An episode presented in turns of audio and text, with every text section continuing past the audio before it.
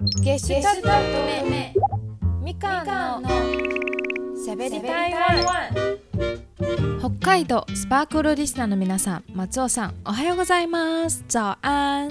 スパークルスーパークールセレクション今週は私台湾在住のバンドゲスタート乙女のボーカルみかんが台湾の音楽文化グルメなど今の台湾情報をお伝えします。久しぶりのしゃべり台湾です。北海道の皆さんお元気ですか？你们好吗、えー、1ヶ月も経って今の台北の気温は20度。すっかり、えー、肌寒くなってきましたね。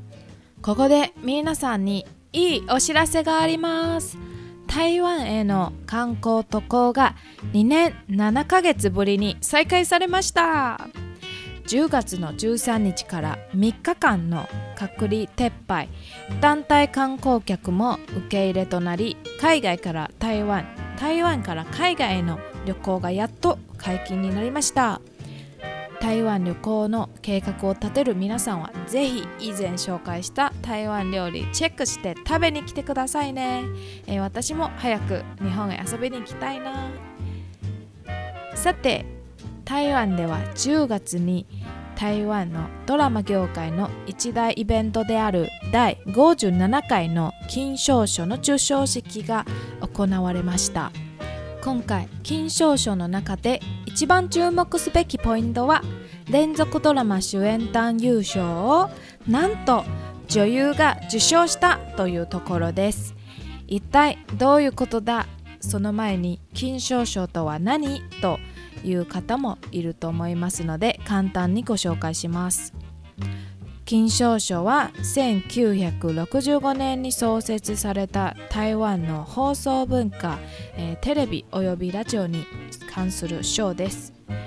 大きく分けてテレビ部門のテレビ金賞賞とラジオ部門のラジオ金賞賞からなっています。日本において金賞賞が語られる時はえー、テレビ金賞賞に限定していることが多く台湾のエミ賞とも呼ばれております。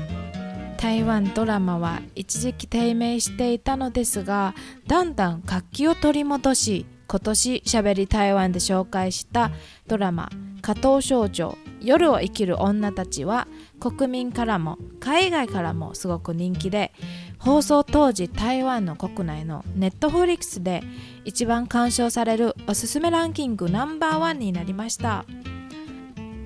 今回の主演男優賞は台湾オペラで真の第5代皇帝家系帝の役を務めた陳雅蘭が受賞しました。陳雅蘭は台湾で最も人気のある伝統戯曲であり台湾での発展を得て成立した唯一の演曲である台湾オペラと呼ばれた歌仔戏グワヒにとっても力を注いだ女優です。彼女が男性の家庭帝を演じたことから女性が男優賞を受賞という金賞賞史上初の珍事となったのです。真の皇帝が成分を隠して台湾を漫遊する作品の中で陳ヤ蘭は誰よりも男らしく凛々しい皇帝を演じていました。授賞式の放送で陳ヤ蘭が恩師であり台湾オペラにとっても公言した女優ヤン・リー・ファーに感謝を述べたシーンがあり私はとっても感動しました。ヤン・リー・ハーは台湾オペラの男役を演じるには一番有名スターの、えー、女優と言っても過言ではありません。ヤン・リー・ハーの意思を引き継いだチェン・ヤーランが今回主演男優賞を受賞したのは前代未聞で台湾オペラが改めて台湾でとっても話題になりました。もう一点注目ポイントは音楽バラエティ作品賞は大嘻哈時代ザ・ラッパーズが受賞したことです、えー、大嘻哈時代は台湾ラッパオーディション番組です。2021年の6月から放映され J シャン、リ・インホンがそれぞれ違う回で司会を担当。リオ・ワン、大ズ、剃刀奖、熊仔の4名台湾人気ラッパー歌手からオーディションの指導者を担当し次の台湾ラッパースターを発掘する番組です。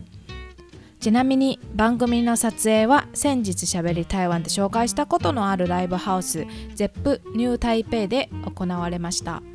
去年から日本に限らず台湾もすごくヒップホップが人気で音楽好きな国民から支持を受けています。ぜひ日本の皆さんにも聞いてみてほしいなと思います。以上お送りしてきました。みかんのしゃべり台湾いかがでしたでしょうか？今日は金賞賞をご紹介しました。素敵な作品から積み上げた豊富な台湾ドラマシーンは台湾人としてとっても誇りになります。台湾好き台湾をもっと知りたい方はぜひ台湾のドラマを見てみてほしいなと思います。最後に中国語教室で皆さんに一つ言葉を教えます。一起来看劇一緒にドラマを見よう。一起来看劇一緒にドラマを見よう。以上しゃべり台湾のみかんでした。また今度ね。